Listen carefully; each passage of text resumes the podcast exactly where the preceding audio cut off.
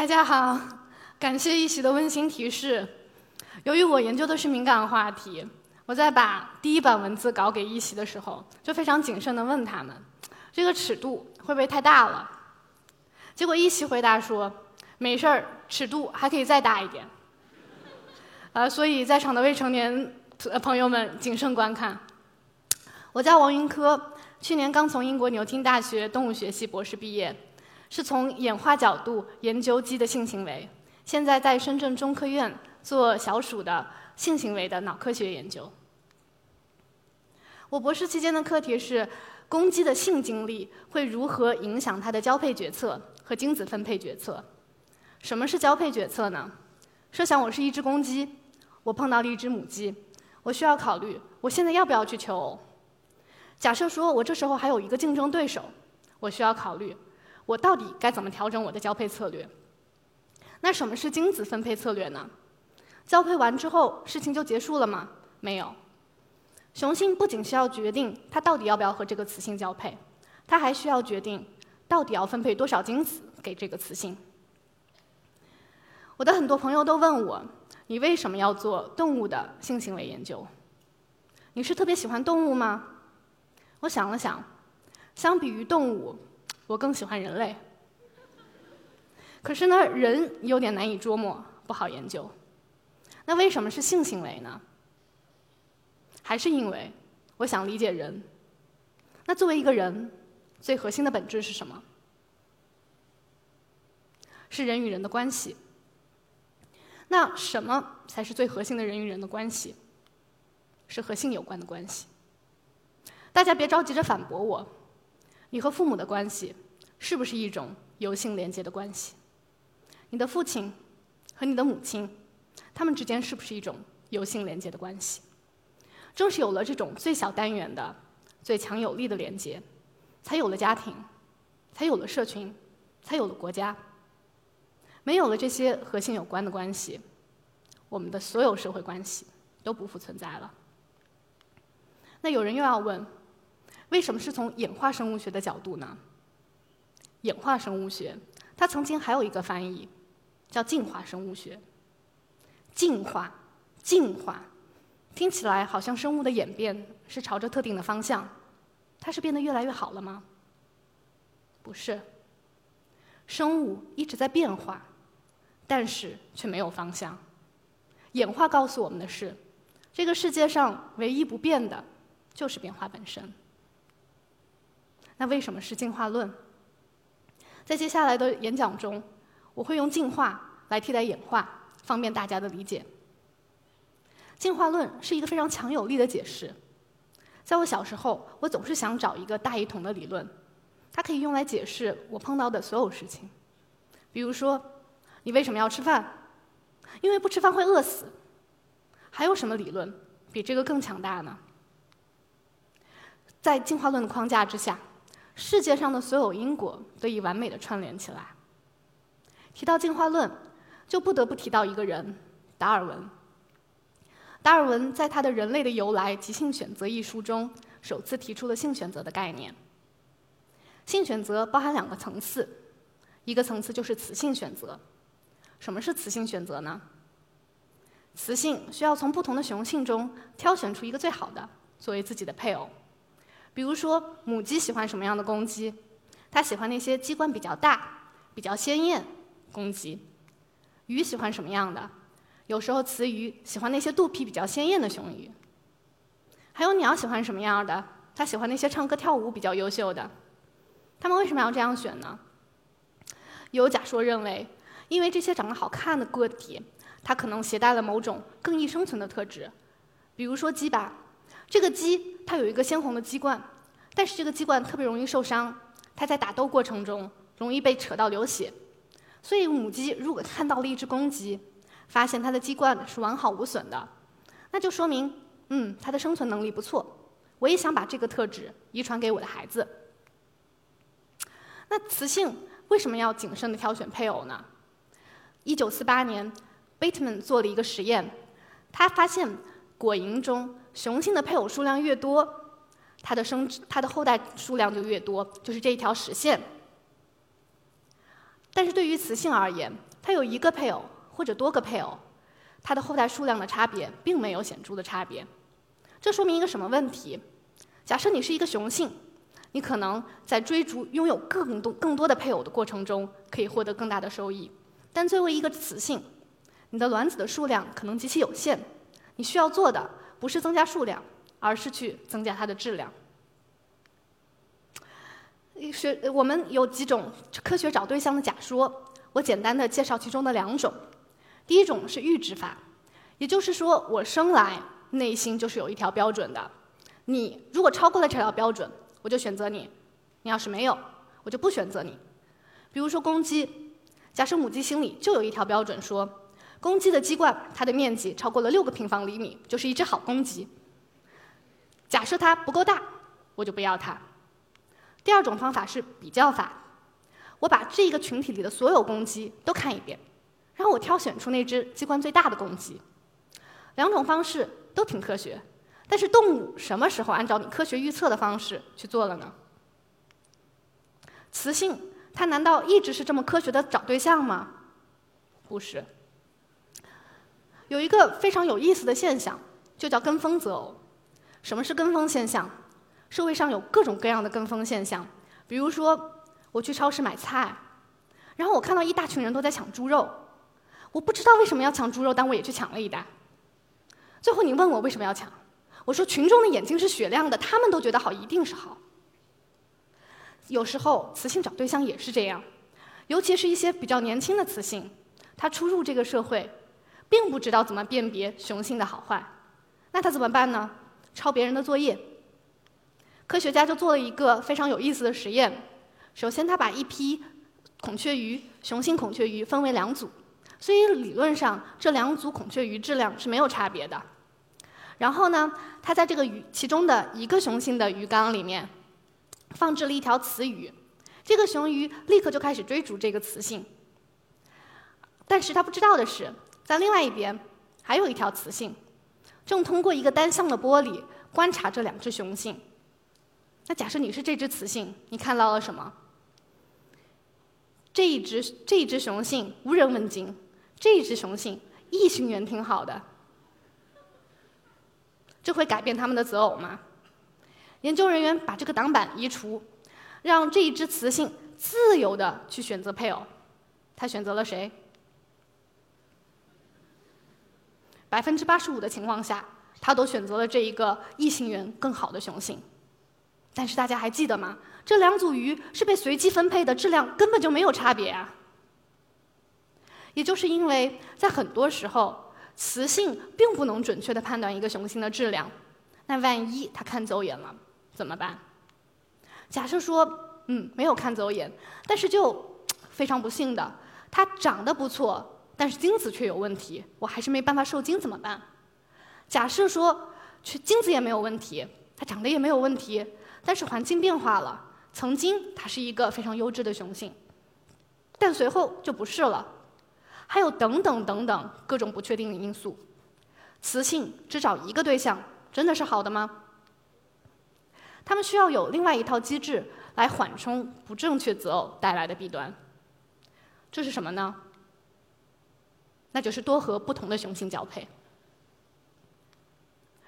可是这件事却给雄性带来了很大的麻烦，因为他们的精子被迫投入了精子竞争。什么是精子竞争呢？就是一个雌性在一个孕育窗口内和多个雄性交配，来自于不同雄性的精子需要竞争去使这一批卵子受精。那雄性能怎么办呢？只能继续的内卷。你看，假设本来是没有精子竞争的，我投入一份精子。我就可以勉勉强强使这个雌性受孕，但是呢，这时候我来了一个竞争对手，他也投入了一份精子，那我们比拼下来，每个人每个个体都只有百分之五十的概率可以使这个雌性受精，可是交配机会也很难得。为了赢得这场战争，雄性应该怎么做？应该提升他的精子投资。可是这个雄性是这样想的，他的对手也是这样想的，他也提高了一倍。那最后的结果是什么？我用了两倍的精子，获得了百分之五十的受成功概率。那怎么办？我的精子需要不断的往上提升，那最终就是要扩建我的精子工厂。什什么器官生产我们的精子呢？那就是睾丸。研究发现，多夫多妻制的生物雄性遭受到的精子竞争强度更大，它们被迫演化出了更大的睾丸。就比如说这个黑猩猩，它是多夫多妻制的生物，它的睾丸都已经大到和它的脑子可以相媲美了。可是人呢，这个社会性意义上的一夫一妻制的生物，脑子还是比睾丸要大很多的。竞争不止于此，有的雄性在竞争只是提升了它的精子投入，有的雄性甚至付出了他的整个丁丁。图上的这个照片是海蛞蝓，它是一种雌雄同体的生物，它们在交配的时候会把自己的生殖器插入对方体内。交配完之后，它们不着急抽出生殖器，它们直的直接自断生殖器，把他们的丁丁留在对方的体内。别人的精子呢，单枪匹马的在雌性的生殖道内驰骋，他们呢，把大本营都给送上了。不仅有卷到精子投入增加，丁丁都可以送出，还再卷下去，他连命都可以不要。这个时候就需要说到啊，著名的。自杀式交配生物宽足带蛆，它是一种什么样的生物呢？它们每年的繁殖季非常的短暂，在这个极度短暂的繁殖季里面，雌性对于找配偶这件事儿，它不挑。不挑是什么意思？我遇到了一个雄性，我就可以和它交配。那最后造成的结果是什么样？这些雌性在不停的交配，但是这些雄性，它也必须疯狂的交配。在一整个激烈而疯狂的繁殖季过后，雄性入不敷出，它的免疫系统崩溃，导致它生生命的凋亡。因为它在这一个繁殖季里疯狂的交配，所以它活不过这个繁殖季。但也因为它活不过这个繁殖季，所以它必须在这个繁殖季疯狂的交配。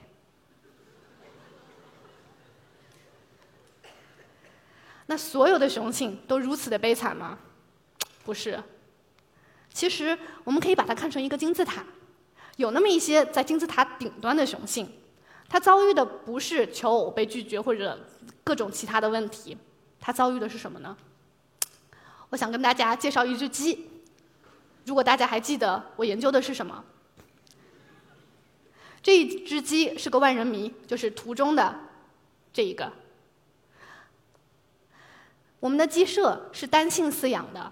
鸡笼与鸡笼之间被铁丝网隔开，这一只公鸡呢，它每天就在这除了吃饭睡觉，就在这个铁丝网周围徘徊。它的隔壁呢，就是一群迷妹。每天这个公鸡走到铁丝网跟前，这群迷妹就一股脑的聚集上去。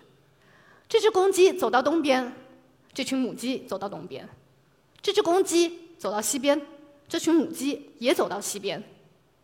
虽然说它很幸运吧。这么多母鸡都喜欢它，可是它遭遇的是另一个困境：精子不够。这么多的雌性，它没有办法使它们全部受精，实在是有心无力。那它应该怎么做呢？要精打细算使用它的精子。那有哪些方式呢？首先，那些没有交配机会的雄性，通常对于配偶来说，它不挑，只要有交配机会，它就会上。但是对于这些雄性呢？交配机会唾手可得，但是我的精子却非常的昂贵。你知道，人一次射精约有两到三亿个精子，鸡一次射精有接近六亿个精子。这么大批量的精子，我当然要好好使用。还可以根据什么呢？可以根据这个雌性的交配历史。假设这个雌性刚刚交配过，那么这里就是百分之百的精子竞争。那我作为一个雄性，我就要想一想。我是把我的精子投入到一场百分之百的竞争里，还是去投入到一场可能会有精子竞争的竞争里？他还会根据群体里的性别比和自己的交配前景做出选选择。假设这只公鸡它的交配前景非常好，它会对当下的选择更加的挑剔。那刚才说完了金字塔顶端的雄性，金字塔底端的雄性怎么办呢？他们是没有机会交配？还是不想交配？世界上真的存在不想交配的雄性吗？事实上，在性研究领域，我们自动忽略了那些不渴望交配的大多数。这个地方的不渴望，不等于没有欲望。在我们的鸡舍里面，只有最终约四分之一的公鸡可以接受实验条件下的交配。在我们的小鼠里面，一个晚上过去，也只有大概十分之一的雄性可以完成交配。那那些最终没有交配的雄性，它虽它虽然没有想要去交配，但是却被这个群体里的其他的雄性，那些不停的交配的雄性、不停求偶的雄性给遮蔽住了。我们误以为积极寻求性满足才是常态，其实那些不渴望交配的雄性，它也活得挺好的。那说完了这些不想交配的雄性，那那些想交配却实在没有机会交配的雄性，他们该怎么办呢？有一些雄性采取了比较极端的做法，那就是强迫性行为。在我们的鸡舍里面，公鸡比母鸡体型约大一点五倍，所以一旦它攫住了母鸡的后颈，它会跳上它的背。强迫它发生性行为，所以母鸡看到公鸡都是敬而远之的。我们在捉鸡的过程中也发现，母鸡远比公鸡灵活难抓。我的师妹她入学的时候研究的课题是母鸡求呃母母鸡接受雄性的情况下会不会见异思迁，结果最后他的研究课题无奈的变成了雌性拒绝性骚扰的 N 种方式。那说了，像这个母鸡，它尚且可以和雄性保持相当的距离来保护自身，有一些雌性可能就没有这么幸运了。这是一种鸟类流苏玉，这一个呃这一个是雄性，但是呢，它们种群里的雄性不止这一种形态，还有一种雄性长这样，它长得特别像雌性。所以，经常可以伪装成雌性，混入雌性群体。那雌性对于同性当然就没有那么强提防，可能就距距离比较近的时候，突然被强迫发生性行为。当然，他虽然这样做，自己是不是也要防范一下？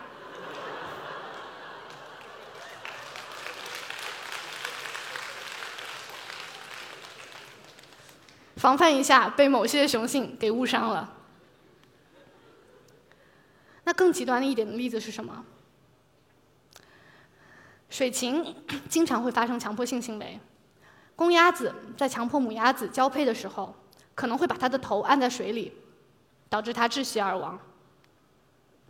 海豹，雄性的体型比雌性要大很多，它们粗暴的交配，有时候会使雌性生殖道撕裂。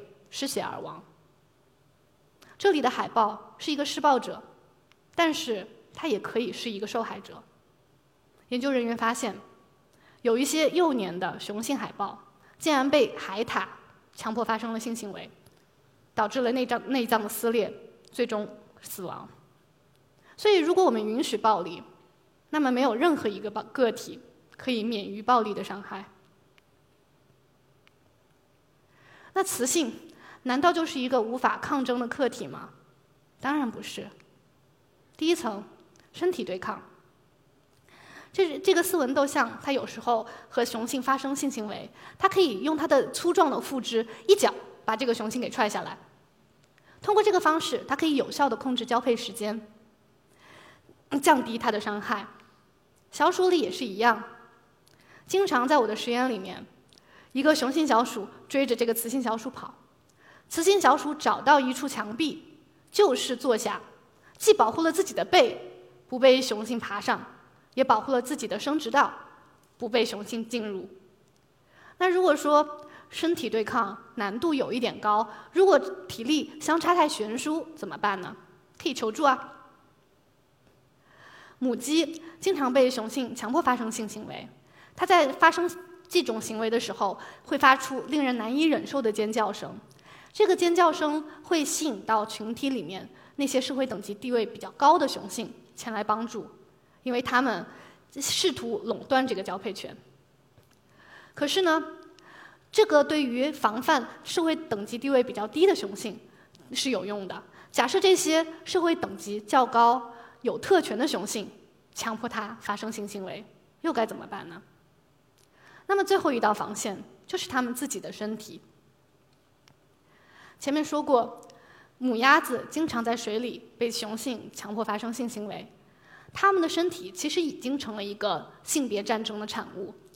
母鸭子的生殖道像复杂的迷宫一样，它有几种关卡来阻止雄性生殖器的进入。比如说，这边儿一个管子是模拟雌性生殖道入口处一个一百三十五度的大转弯。假设说没有雌性的帮助，雄性想把它的生殖器绕过这么大的一个转弯非常困难。那假设说还是成功的进去了呢？还有第二关等着它。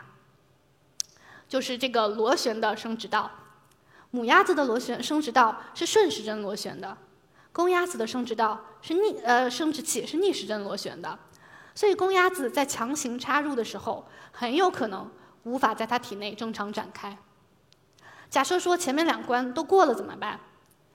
母鸭子的生殖道像迷宫一样，有很多的死胡同，公鸭子的生殖器可能进到了错误的地方，它把精子留在了那些死胡同里。它们永远也见不到卵子。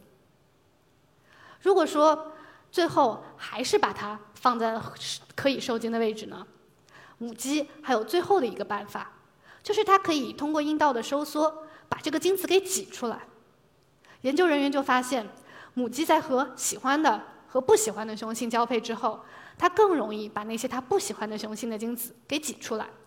虽然收效甚微。但是，至少这是他最后的一点点自由。说了这么多，两性之间一定是对抗的吗？雄性强迫雌性去发生性行为，雌性千方百计的丢弃精子，雌性受到了伤害，雄性损失了精子，双输。为什么要这样？有没有一种可以合作共赢的方式，温和的解决两性的冲突？暴力之外，还有什么可能？如果我是一个雄性，我不够好看，我也没有才艺，我的肌肉也不发达，是否意味着我就再也无法受到雌性的青睐？当然不是啊！你去找一找你自己还有什么优秀的特质，比如说这个鹦鹉就找到了，聪明也可以吸引到异性。研究人员做了一个什么样的实验呢？他首先把两只雄性鹦鹉摆在一个雌性面前，让它挑选。雌性顺从自己的心意，选了一只雄性，我们称它为被选中的雄性；另一只，我们就叫它没有被选中的雄性。接着，研究人员收集了所有的没有被选中的雄性，集体给他们开了一个小灶，教会他们从培养皿中取食。等所有的雄性学会了从这个培养皿中快速的取食之后，再把这个雄性放回去。还是同样一只雌性，选同样两只雄性。这一只曾经被选中的雄性从来没有见过这个装置，它根本不知道怎么打开。但是这一只就不一样了，看到这个装置，立马就把培养皿打开，吃到了里面的食物。果不其然，很多的雌性就变性了。如果你说聪明也是一项天赋，我要是学不会怎么办？还有方法，成为暖男。成为暖男，它不是一项天赋，而更像是一项选择。在我们的鸡舍里面，公鸡在遇到虫子的时候，它从来不会自己把它吞下，它会把它衔在嘴巴里，咯咯咯咯咯咯，吸引母鸡过来吃。母鸡每天都要下蛋，有极大的蛋白损耗，所以对于虫子这种东西完全没有抵抗力。本来它们之间的距离是两米，有了这个虫子，它们的距离可能就只有二十厘米。这个时候，公鸡就可以更便捷地展开追求。母鸡如果一想，这个公鸡是个暖男，我愿意和它交配，那公鸡不就提高了自己的生殖成功吗？那还有人疑问说，假设有的雄性，它就只是在交配前特别殷勤，却不付出一个作为好爸爸的努力呢？也是可以选的。这些雌性会怎么样选择一个有成为好爸爸潜质的雄性呢？在这样一群鱼里面，雄性通常会把它的受精卵含在嘴巴里进行孵化。你想，这么多的卵放在巢穴里面，自己去觅食，这个卵不就被别的生物给吃掉了吗？含在嘴里才是最安全的。那雌性看到了这些雄性，虽然它们嘴里含着前任的受精卵，但它会觉得这些雄性非常的负责任。既然他对以前的孩子那么的体贴，对我们的孩子应该也很体贴。所以，成为这样一个好爸爸，让他吸引到了更多雌性的青睐。如果说太累了，我不想付出这么多的努力，有没有捷径可以走？也不是没有。那你就用更快的精子呗，精子跑得快就可以赢，别人的精子跑一天，你跑个半天不就行了？别人交配十次成功一次，你百发百中不就行了？但是我们有没有想过，精子跑得快可以赢，赢背后的意义是什么？难道说精子越快，这个雄性的生殖成功就越大吗？我为了选择一个有生殖优势的雄性，所以我去和它交配，以期把这个特质传给我的孩子。好像也不是这样的。假设大家都是正常的精子，你跑半天，我跑一天，有什么差别？没有差别。甚至有的时候，精子的运动速度还可能和它的生存优势是负相关的。那么，性选择它是为了筛选出那些有生存优势的雄性吗？不一定，诚然有一些雌性在选择雄性的时候，会选择那些彰显出它们有额外的生存特质、额外的健康的雄性。但是我们扪心自问，我们看到一个好看的人，他究竟是有多大的生殖成功呢？生存成功呢？雌性如果就是选择了一个除了长得好看一无是处的雄性，雌性如果就是被一个精子运动速度快但别无所长的精子受精了呢？好看就行了，它一定要有用吗？生存才是唯一的真理吗？如果说我就是为了愿意为了生殖付出生命，我是一个雄性蜘蛛，我愿意一边交配着一边被雌性吃掉。假设我就是宽足带渠，我愿意在这个交配季之后就殒命天涯，不可以吗？可以啊。不仅生存不是唯一的真理，生殖。也不是唯一的真理。它们不仅不是真理，它们只是进化论的先验条件。在这个条件下，有生存优势的个体会被自然选择保留，有生殖优势的个体会被性选择保留。进化论可以解释这个现象如何可能存在。比如说，我有朋友经常问我，为什么同性恋不能生孩子？却可以被保留下来。我说，从进化论的框架下面看，他们的亲属可能有更高的生育率，导致这一些基因被保留下来。但这是他们想要的答案吗？不是，是你们想要的答案吗？我不知道。但是进化论，它不能够告诉我们为什么要生育更多的后代，为什么要繁殖，为什么要活着。如果你说，那么好，我不接受繁殖的必要性，不接受博弈、计算和生殖利益最大化。你之前说的那些，我通通不接受，没有问题啊。跳出进化论的框架就好了。这里我想和大家分享一个我很喜欢的研究，这个研究是在牛津大学的一片森林，叫 Wyden Woods，里面有一些大山雀夫妇，研究人员为了研究。大山雀是否会为了自身利益而妥协掉这段婚姻关系？他们在这个森林里面放置了不同的取食器，有一些是奇数编码的，有一些是偶数编码的。然后他给大山雀夫妇一人发放了一个门禁卡，其中一方的门禁只能进奇数的呃基站，另一方的只能进偶数的基站。也就是说，他们不可能同时在一个食物基站里取食。研究人员期待，他们会为了各自能够获得足够的食物，分开觅食。